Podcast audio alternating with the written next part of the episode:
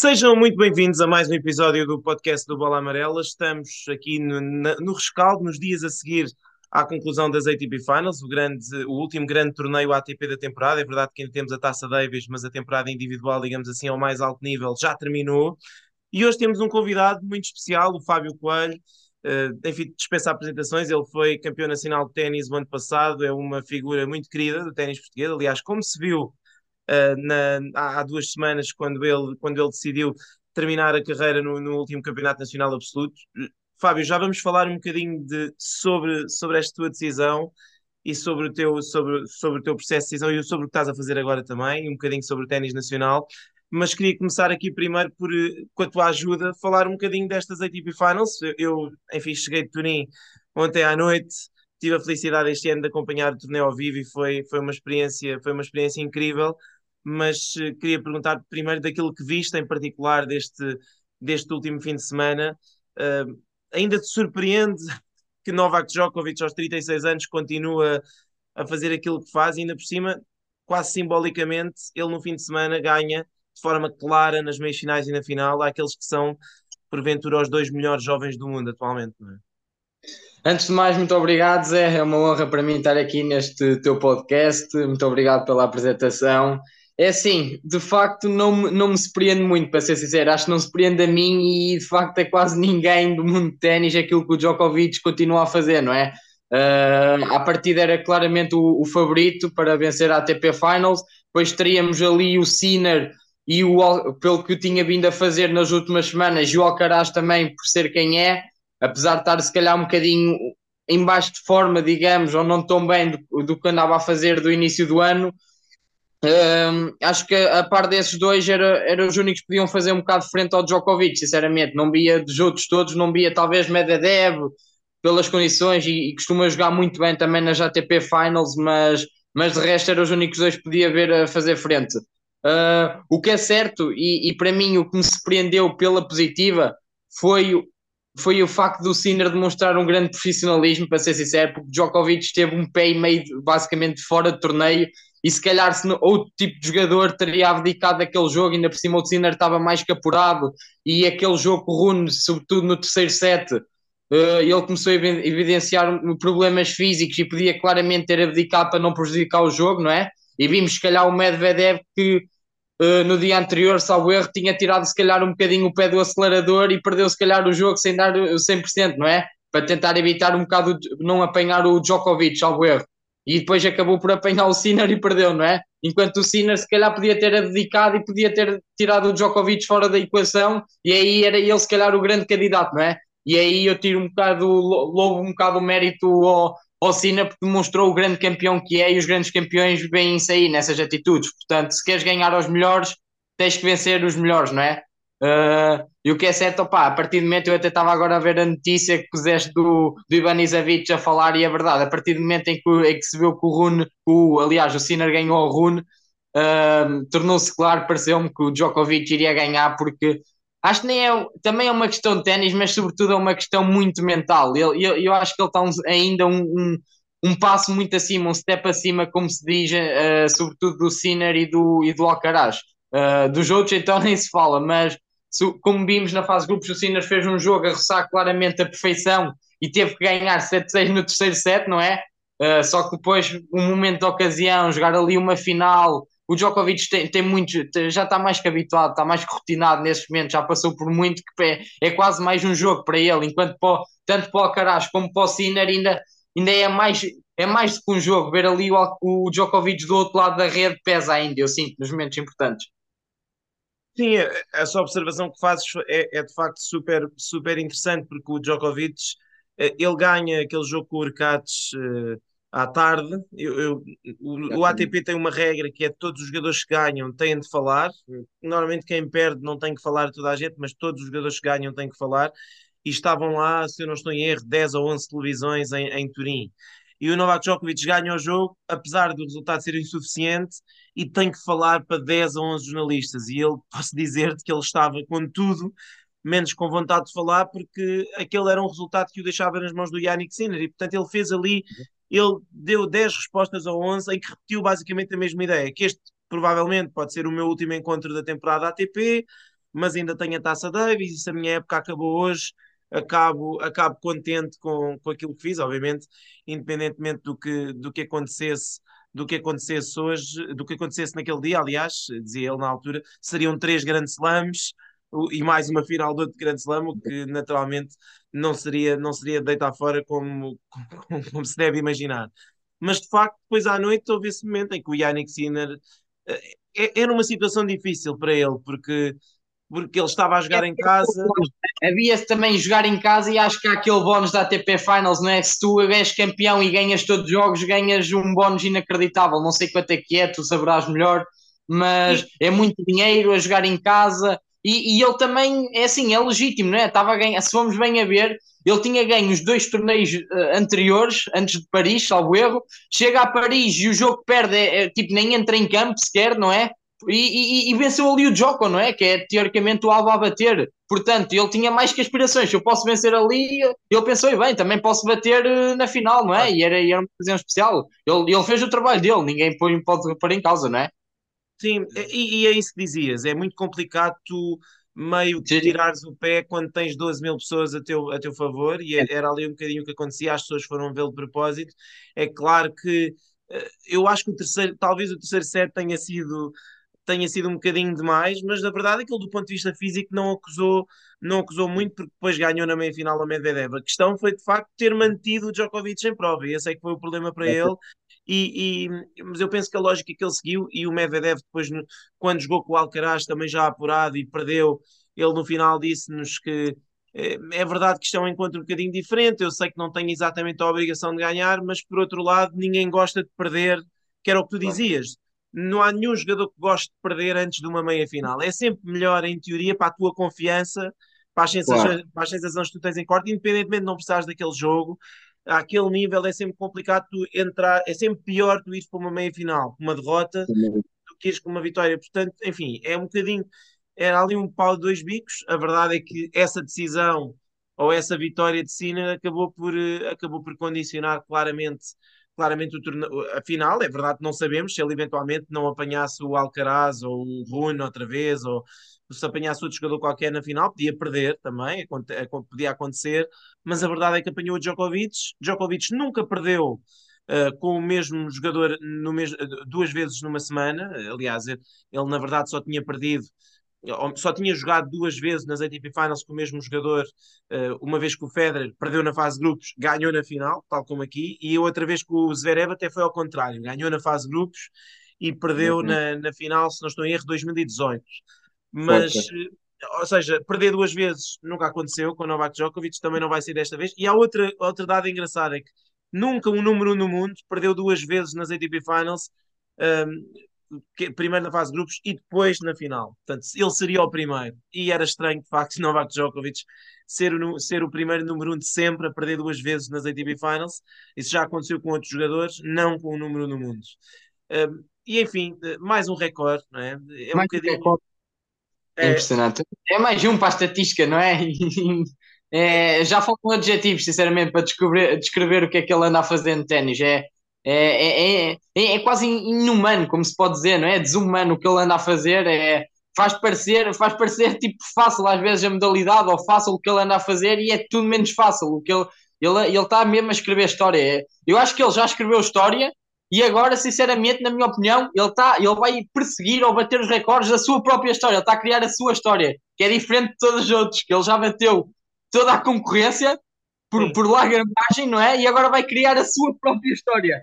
É, que, e, dificilmente, opa, é como tudo, mas dificilmente acredito mesmo que vá, vá haver alguém no mundo de ténis que vá, que vá pá, não sei, talvez em milhares de anos, não sei, mas acho mesmo difícil que alguém apareça e que, e que faça estes feitos que ele anda a fazer, é mesmo de facto inacreditável. Sim, ele vai tentar basicamente deixar os seus recordes difíceis de atingir, há poucas coisas que lhe faltam, falta-lhe uma medalha de Euro Olímpica, tem a hipótese de ganhar no próximo ano, em, em Paris, e, e, depois, como ele dizia, eh, aos 36 anos, eu, eu perguntei-lhe então, mas se ganhas a Davis para a semana é a tua melhor época de sempre? E ele, eu acho que sim, sinceramente. Se eu ganhar sim. três grandes slams, recorde-se que ele ganhou três grandes slams e no outro foi à final em cinco sets. Ou seja, se tu fores ver bem, é muito engraçado. Ele, de todos os sets que podia ter ganho num ano, ao longo de, de todos os encontros do torneio do Grande Slam, só lhe faltou um, porque ele em, na final do Wimbledon ele ainda ganhou dois. Portanto, só lhe faltou mesmo um set para ganhar todos os sets no, no ano de Grande Slam, o que é, o que é de facto uma autêntica loucura. E mesmo, e mesmo uh, as suas caminhadas para os títulos, a, a, grande maioria delas, no Open da Austrália perdeu um set, em Roland Garros perdeu dois, e no US Open, se não estou em erro, perdeu três, é sendo que dois, dois foram é quase do Jerez. Exatamente. É, é seja, um arraso aos adversários, literalmente. É, é, impressionante, ele é número no mundo com quase 12 mil pontos e não foi a 5 Masters 1000, quer dizer, ele simplesmente, simplesmente, não foi a Indian Wells, Miami por causa da vacina, não foi ao Canadá porque não, não foi a, a Madrid porque estava tocado, não foi ao Canadá porque estava... Sim, já foi força, digamos, o seu calendário, algumas forçadas por causa da vacina, sim, sim. outras por gerir o calendário, Uh, o que é certo é que todos os torneios que ele entrou basicamente ganhou quase todos. Essa que é essa. Teve que Conta-se pela palma das mãos as derrotas que teve num ano inteiro, que é de facto impressionante, né, ao nível ATP. Sim, perdeu, perdeu seis encontros, sendo que, no, que o sexto foi este com o Sinner e acabou por ganhar o torneio na mesma. Portanto, basicamente ele jogou, se não estou em erro, 12 torneios, ganhou 7. Portanto, Incrível. a partir daí estamos, estamos mais ou menos conversados. Só para falar de 250, não é? Ou 500, ou quase. Sim. Um ou outro 500 e de resto é Grand Slams e Masters 1000 e ATP Finals, não é? O grau Sim. de exigência é completamente diferente. Sim, exatamente. Os sete títulos deles, eh, se não estou em erro, são, são três Grand Slams, as ATP Finals dá quatro, dois Masters 1000 e depois está, está a segurar um, um 500 que ele terá, que ele terá ganho, um 250, penso que foi um 250 no início do ano, exatamente em Adelaide, em que até salvou match point para, para ganhar ao corda na, na final.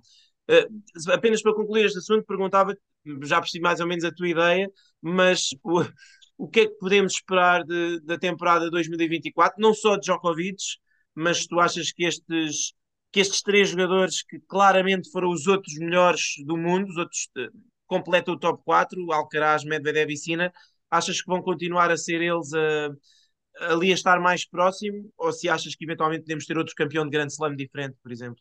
Eu acho, que, eu acho que não vai mudar, eu acho que não vai mudar muito, acho que sinceramente isto vai, vai continuar um pouco na mesma cena, Djokovic a dominar, o Alcaraz também ali muito perto e a poder discutir com ele. Uh, estou curioso para ver, porque é o Sinner nestes torneios de Grand Slam, porque ele de facto está muito bem e está num grande momento de forma e é dos melhores sem dúvida, mas falta realmente afirmar ali nos torneios de Grand Slam. Não sei se alguma vez sequer fez talvez meias finais, deverás saber melhor que eu, não sei se alguma vez fez. Sim, ou, fez, ou fez só uma vez. vez. Fez só uma vez em Wimbledon e foi com aquele quadro que ele teve em que não enfrentou nenhum jogador do top 70. Exatamente, portanto, ele precisa-se realmente afirmar agora é nos grandes slams, é nos grandes torneios. Tanto ele, eh, esses três vão estar, estou curioso. O Medvedev também sinto que pode estar ali a lutar se tiver um bom quadro e uma boa semana, também pode estar lá a lutar pelos títulos. E Talvez gostava também de ver um Rublev, não é? Que foi um jogador que se também andou a evidenciar muito bem agora nestas últimas semanas, na parte final do ano. Tanto ele como o Dimitrov também, que voltou ao seu melhor nível. Esses dois jogadores, estou curioso para ver, sobretudo, como é que se vão, como é que se vão uh, uh, mostrar a nível de nível nos grandes slams, nos grandes torneios. Uh, quero ver, estou curioso, sinceramente. De resto, acho que não vai haver, não vai haver muito, muitas diferenças. Vai ser o Djokovic claramente o favorito, o Alcaraz um pouco atrás e estou curioso, como disse, Sinner, Medvedev e Rublev e Dimitrov também, para ver como se mostram nos grandes slams. Sim, o, Dimitrov fez uma ponta final de época espetacular. Aliás, eu por acaso, quando, quando, quando vi que o campo em Turim estava tão rápido, pensei que talvez fizesse falta um jogador daquelas, daquelas características do, do Grigor Dimitrov, obviamente lembrei-me logo do Federer, ver o Federer jogar naquelas condições em Turim este ano tinha sido seguramente seguramente incrível, porque estava muito difícil de responder ao serviço e estava muito bom para, para, para variações com o slice, porque a bola não saltava e hum. seguramente tinha sido interessante ver, ver se calhar um jogador de estilo diferente, mas obviamente que é. os jogadores que se qualificaram, enfim, são sempre aqueles que são sempre aqueles que merecem lá estar e, e, e, e obviamente foi na mesma uma semana uma semana emocionante, só os, os dois últimos encontros é que não foram grande coisa porque Novak Djokovic não deixou fazendo porventura as suas duas melhores exibições da, da temporada. Vamos, vamos, falar agora um bocadinho de ti, uh, Fábio. Uh, prima, primeiro que tudo, ainda antes de irmos à tua, à tua tomada de decisão, queria que me contasses como é que tem sido a tua vida nestas últimas semanas. Imagino que bem diferente dos anos anteriores e, e, e, e, como é que está a ser, se estás a gostar, se estás entusiasmado. Conta-nos um bocadinho como é que é o teu dia. É verdade, é, estes dias têm, têm sido bastante diferentes do, do habitual.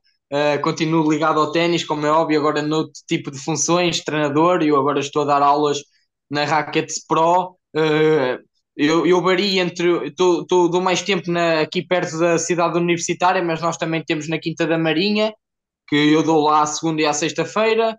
Uh, na terça, quarta e quinta dou aqui na cidade universitária, tenho todos os dias preenchidos, dou também ao sábado de manhã aulas, mas, mas de facto estou bastante entusiasmado, é, é uma coisa que eu, que eu gosto bastante de fazer, que é, que é ensinar a malta do, como disse, eu gosto de ensinar o pouco que sei, tenho algum conhecimento daquilo que fui aprendendo na minha vida enquanto jogador, uh, e tudo o que eu aprendi e penso que, que sei, dentro do campo, pelo que passei, eu tento transmitir ao máximo a eles, aos atletas, e eles para já têm todos dado uns feedbacks bastante positivos, estão todos bastante contentes com, com os treinos que eu dou, estão bastante entusiasmados e ficam bastante contentes de terem-me lá ao lado.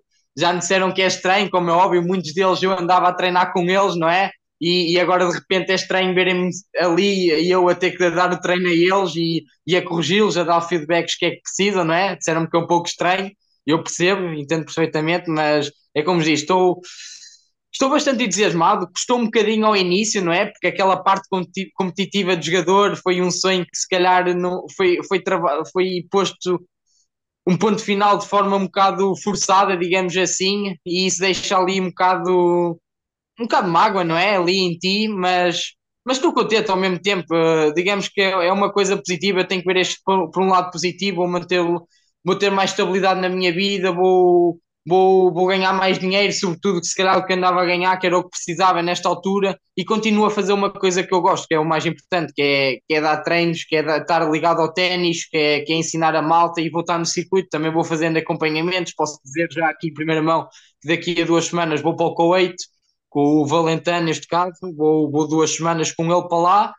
para o Kuwait, 2M15, e vou ali passar na próxima semana, vou ali à Maia também, só dar uma vista de olhos ao Challenger, e quem sabe ali pode ser que pode ser que haja ali uma boa oportunidade da Austrália, quem sabe, ali com a Oliveira, quem sabe, vamos falando, vou, vou, vou falando, acertar melhores detalhes e quem sabe, era uma excelente experiência para mim. Se se confirmar, vai ser aí uns meses de muito tempo passado no avião, porque Kuwait é muito longe e a Austrália então.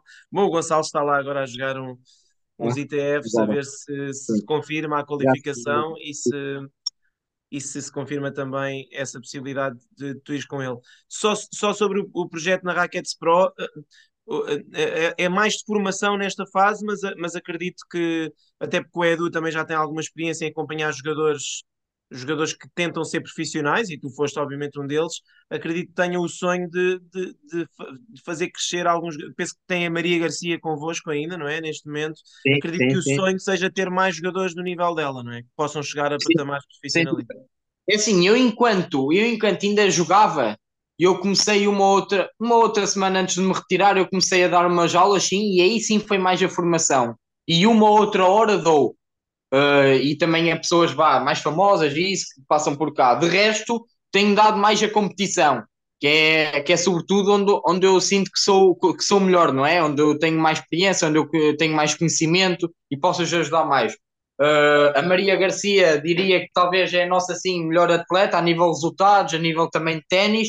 Temos outros atletas que também estão com boas ambições e têm sonhos de, de querer embredar o, o, o profissionalismo e nós cá estamos, e esse é o nosso objetivo: trazer mais atletas para cá, transformá-los em melhores jogadores, tentar uh, que eles consigam ter melhores resultados, conquistem, conquistem os primeiros pontos, primeiro ITF e depois, quem sabe, ATP.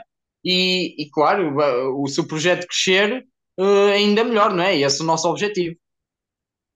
Sim, obviamente que acredito que, que consigam aos poucos ir fazendo crescer isso. Eh, em relação, em relação à, tua, à tua decisão, para, para para explicares um bocadinho melhor, sei que já falaste disto algumas vezes, mas queria basicamente perceber, uh, obviamente que esta temporada talvez não tenha sido dentro daquilo que tu esperavas, não é? São, o ténis é muito duro e, e sabe, sabemos como é muito difícil ter resultados e como não tendo resultados a este nível, basicamente, mesmo a competir em Portugal, e tu fizeste algumas viagens este ano, uh, mas, mas mesmo que seja só competir em Portugal, gasta-se muito dinheiro, porque tem que se arranjar sítio onde ficar, tem que se, tem que se fazer deslocações, tem que se encordoar raquetes todos os dias, e, mas, mas como, quando é que mais ou menos tu, tu, não sei se a meio do ano puseste um prazo, se, como é que foi esse processo e como é que tomaste essa decisão?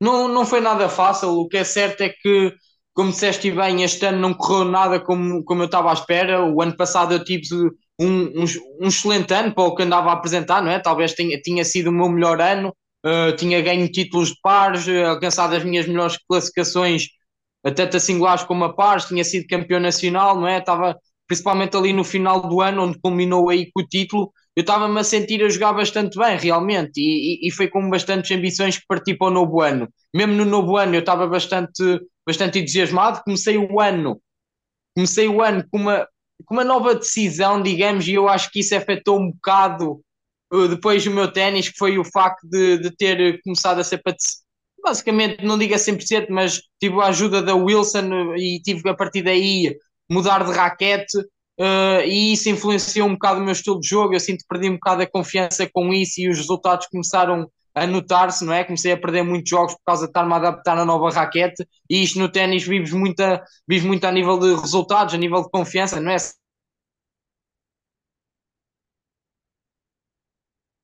E os resultados não começaram a aparecer. O que é certo é que eu pensei assim, pronto, isto é um processo natural, isto vai melhorar. Um, aos poucos foram melhorando. Eu ali a meio do ano fui aqui a tendo uma outra vitória, tive Tive a sorte de encontrar, um, tanto na França como na Alemanha, fui jogar interclubes, lá competições para, para adquirir mais jogos e, sobretudo, para ganhar, para ganhar dinheiro. E com isso, com esse tipo de dinheiro que ganhei lá, consegui investir para ir jogar uh, torneios lá fora, sobretudo na Tunísia, um, e, e, aí não gastar dinheiro, não é? Uh, ganhei lá um título pares, um ou outro ponto ATP e o que é certo é que nessa última semana, que foi onde culminou o ponto ATP que eu ganhei e, e o título de pares, eu acabo por me lesionar e tenho uma entorse. Estou hum, parado cerca de duas semanas sem fazer nada. De repente, tem torneios em Portugal. Eu vou jogar lá sem, literalmente sem treinar, só, só porque já não conseguia ficar parado. Esses torneios não me correm nada bem. Uh, aquilo começa a ser uma bola de neve e, e, a partir daí eu sinto que nunca mais consegui encontrar, digamos, o meu ténis. Onde eu estava, se calhar, a encontrar, começar a encontrar o meu ténis, que foi nessa situação, lá na Tunísia, em que começa a ganhar os pares, vindo o qual e que nem era para jogar essa semana de singulares, passo o qual e passo uma ronda, ganho ponto ATP, que era o que eu precisava de jogos para ganhar confiança.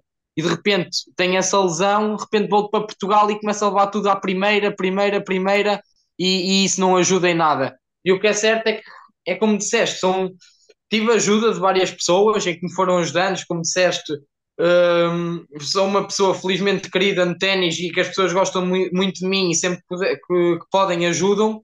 E foi tendo ajudas em deslocações, sempre que ia para torneios, as pessoas deixavam-me às vezes ficar, como aconteceu agora no Algarve com o Pedro, que fiquei com ele, com o Araújo, em casa dos avós do Júlio, que é o seu treinador. Um, e acontecia isto em constante várias semanas, não é? Só que é muitas despesas, viagens, hotéis, uh, incordoações. Perderes ali num qual e numa primeira ronda estás a ganhar 100 euros, 200 euros, 200 euros, não dá para pagar. E eu não era uma pessoa que tivesse muito dinheiro para investir. Por causa disso, estava, não andava, só para estar a poupar, já estava como é que é? Não levava o treinador, não levava preparador físico, não levava nada, não estava a investir na minha carreira, não é? Só aí estava a boicotar um bocado, digamos, o meu processo de treino, não é? Porque estás sozinho, pá, estás ali sozinho com, num torneio, pá, num torneio não é, não é a mesma coisa. Uh, é muito melhor estás ali com o treinador, tá, sempre estás ali sozinho, não tenho ninguém antes do jogo para preparar um jogo comigo, no final do jogo a dizer o que é que eu fiz mal, ou que lá depois para o campo comigo trabalhar coisas específicas, não é? Que eu precisava. Provavelmente estava a cometer bastantes erros em certas coisas técnicas e táticas e eu não sabia o que é que era, não tinha ninguém, não é? E isso vai fazendo moça. E, e chegou um ponto ali, vá, a partir de, dessas semanas de Portugal e sobretudo estas últimas do Algarve, em que, eu, em que chegou um ponto em que eu, eu já estava a sofrer dentro de campo, já, já, já não desfrutava,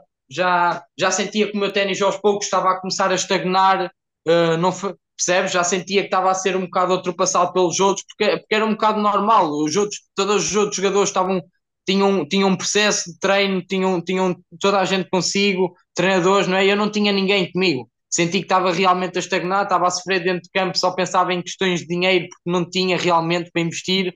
E quando assim é, já entrava em campo e não pensava em jogar, já só pensava, eu não turbilhão a minha cabeça. E quando assim é, Uh, chegou um ponto já que, que eu falei mesmo com os meus pais: não dá, temos de tomar aqui uma decisão. Eu, eu não quero realmente isto para a minha vida, porque eu não ganho nada com isto. Não. O meu ténis não evolui, não ganho dinheiro.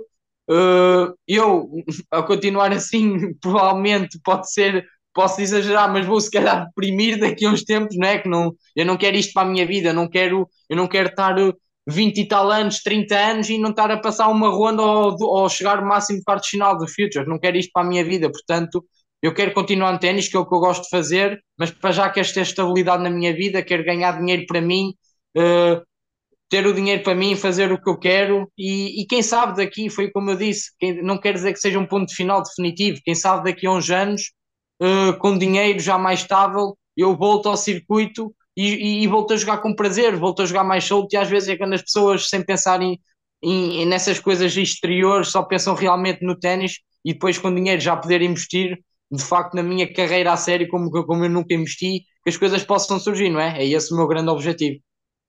Sim, e neste momento estás a fazer algo que, com o qual te vais sentindo mais útil e como tu dizias, vais ganhando dinheiro, que é também muito importante, naturalmente, eh, é, é fundamental para a vida de todos nós.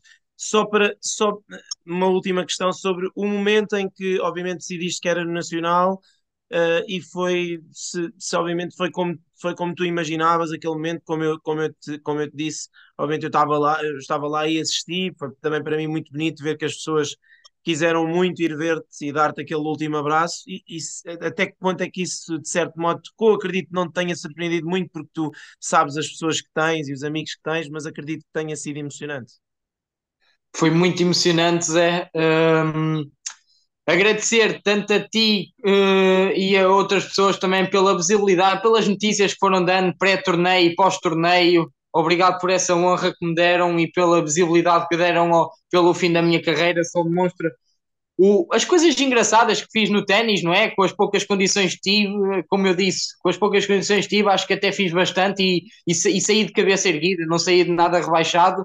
Acho que não atingi o meu máximo potencial, como é óbvio, mas, mas fico orgulhoso daquilo que fiz. Um, é, de facto, quando eu anunciei que era o meu fim, que ia ser o meu último torneio nacional, uh, recebi muitas mensagens. Eu estava à espera de receber algumas, mas não estava de facto à espera de receber tantas. E, e senti que as pessoas foram mesmo sinceras, as pessoas estavam mesmo preocupadas comigo e, todas, e as mensagens que mandaram foram mesmo sinceras, e isso bateu muito no, no coração. Um, e o que é facto é que aquele meu último jogo, apesar de não ter sido no corte central, ter sido naquele corte 3, o que é facto é que estava cheio, ainda havia pessoas que não conseguiram entrar e estava toda a gente a torcer por mim. E, e foi uma semana muito especial. Foi nos dias anteriores e no próprio dia de jogo e, e após o jogo. Um, foi muito especial, toda a gente a preocupar-se comigo. Uh, foi um jogo em que eu imaginava, imaginava assim, se calhar a despedida, o que eu queria, o idealizado para mim, que eu tinha idealizado, digamos, era acabar em casa, não é? Ali em Oliveira, onde o, o, na, na, cidade, no clube em que me fez crescer, não é?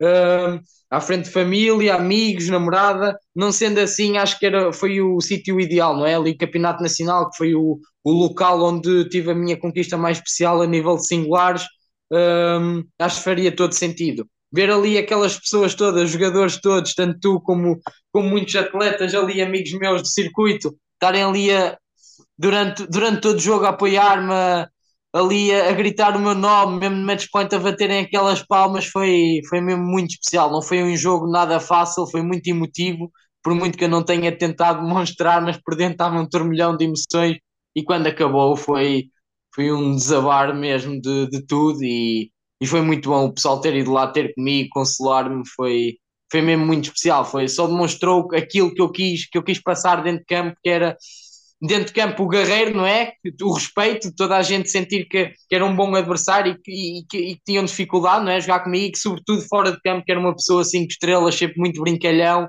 sempre pronto a ajudar tudo e todos e, e que era uma pessoa cinco estrelas. E, e fico muito contente, sinceramente, por isso. É, e é isso mesmo. Da, da, minha parte, só posso confirmar tudo aquilo que tu disseste. Acho que foi, acho que foi mais do que, do que merecido. Foi pena, de facto, não ter sido, não ter sido num campo com uma bancada onde toda a gente deve estar ali mais bem sentada. Mas, Exatamente. Enfim, é, é o que é. Da minha parte, posso-te agradecer Zé, por tudo, tão, tão agora como quando eu era atleta, sempre me ajudaste e quero-te agradecer imenso. Sempre foste uma pessoa muito especial e, e agradecer tudo o que fizeste por mim, a sério. Uh, sempre me ajudaste e fico-te realmente muito agradecido por tudo. Obrigado. Ora, é essa. Obrigado eu pela, pela tua, sempre pela tua, pela tua postura. Uh, só muito rapidamente, queria que me dissesse assim, muito rapidamente, como é que tu vês o estado do ténis português, o futuro do ténis português nos próximos anos? Enfim, este ano tivemos algumas boas notícias, nomeadamente com, com, com o Henrique, com o Jaime, mas com os resultados do Henrique são impressionantes. Obviamente o Gonçalo Oliveira, mas o Gonçalo já não é uma surpresa, também ganhou, vai quase com 100 vitórias, vai voltar aos grandes slams. Falámos já dele porque há a possibilidade de tu até poderes acompanhá-lo nesse Open da Austrália. Obviamente estamos numa fase em que o João Sousa está a tentar manter-se, mas sabemos que está mais perto do fim do que do início, com o Borges no top 100. Como é, como é que tu vês o estado do ténis português? Eu vejo, eu vejo o estado de ténis português de uma forma positiva. Eh, eu, eu, penso que, eu penso que aos poucos e poucos eh, estamos a crescer e cada vez estão a aparecer melhores jogadores. Acho que o nível, acho não, tenho a certeza que o nível médio português, médio alto, como se viu neste Campeonato Nacional e anda a saber nos Futures, que é o nível onde eu andava, o nível dos jogadores portugueses cada vez está a aumentar. Temos mais jogadores cada vez a, a fazer melhores resultados, a, a passar, a, temos mais jogadores nos qualis, a, a passar ao quadro principal, a conquistarem os seus primeiros pontos ATPs. Uh, temos o Borges, claro, que para já é o nosso melhor jogador, que está ali no top 100 e que espero que continue e que faça uma boa temporada 2024. Temos o João, como disseste bem, que pode não estar no seu melhor, mas podemos sempre contar com ele aqui e acolá para semanas e que vai dar sempre o seu melhor. Uh, o Gonçalo, tipo, quase 100 vitórias, não é? Inacreditável, um ano incrível. Agora vai, vai ter que passar para os Challengers, para, para, o, para o próximo ano vai ter que passar para outra categoria e estou bastante curioso para ver como é que vai correr. E de facto tivemos, não, não se pode deixar de referir, não é? O Henrique e o Jaime, sobretudo o Henrique, teve um ano inacreditável, não é? Em que começa a 850 do ranking e está e tá a terminar a lutar para o qualifying do Australian Open, não é? Um, não é, não é algo que me surpreenda, se calhar não estava à espera, se calhar ao início do ano, não sei se se diria que ao final do ano iria estar a 200, podia dizer, pá, vai se calhar 500, 400, ok, mas não sei se diria que, olha, vai começar o ano 850 e de repente está ali a terminar a lutar pelo Australian Open, uh, mas, mas fico muito contente por eles todos, sinceramente.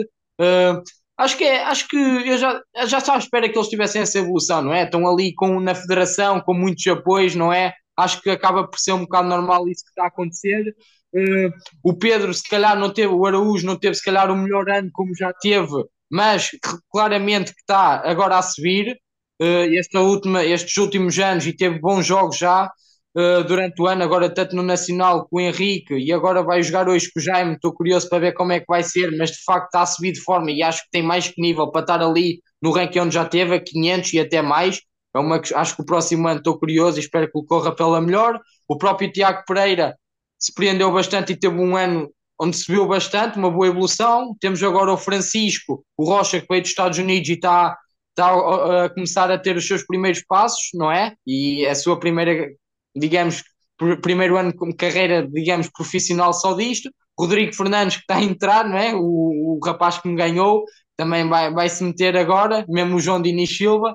Uh, espero não estar a esquecer de nenhuma, uh, mas eu vejo, eu vejo um, um, um ténis português bastante. Temos o Val também, estava a esquecer, o Eduardo Val também, que está lá, está agora nos Estados Unidos, mas que está, também tem um excelente nível. Portanto, eu vejo, vejo aqui uma boa fornada de jogadores, não é? Falei em quê? Pai, 10 jogadores, portanto, Sim. se calhar uns tempos atrás não tínhamos, não é isto. Uh, eu, vejo, eu vejo com bastante bons olhos, digamos assim, o futuro do ténis português. Estou bastante curioso para ver o que é que fazem. Desejo-lhes desejo a maior das sortes, sinceramente, a nível desportivo. Sem dúvida, há aqui um, há aqui um bom grupo de, de jogadores a jogar, a jogar ITFs e, e como disseste, o, o, Henrique já perde de sair desse nível e também para o ano, provavelmente vai ter que saltar já mais para os Challengers, até para poder compensar Exatamente. depois todos os pontos que, que vai ter de defender. Olha, Fábio, obrigado. Foi aqui uma meia hora de conversa muito, muito agradável. Um, já sabes Obrigado. que és, és sempre bem-vindo aqui. Aliás, de certeza que te vamos convidar mais vezes para vir aqui falar sobre ténis português, porque percebes muito, como se viu, mas também sobre ténis internacional. esta, esta época está a chegar ao fim, mas, mas estaremos, teremos seguramente boas chances de ir falando e de nos ir, de nos ir vendo uh, por aí, porque, porque vamos encontrar seguramente aí em muitos torneios onde tu estejas, quer como treinador, quer como amigo, de, de quer como fã, a apoiar os teus, teus antigos colegas, vai ser seguramente, vamos seguramente cruzar-nos aí, aí várias vezes e quero e quero agradecer, quero agradecer a tua presença. Já sabem, nós voltamos uh, na próxima semana com mais um episódio do nosso podcast do Bola Amarela. Fiquem por aí.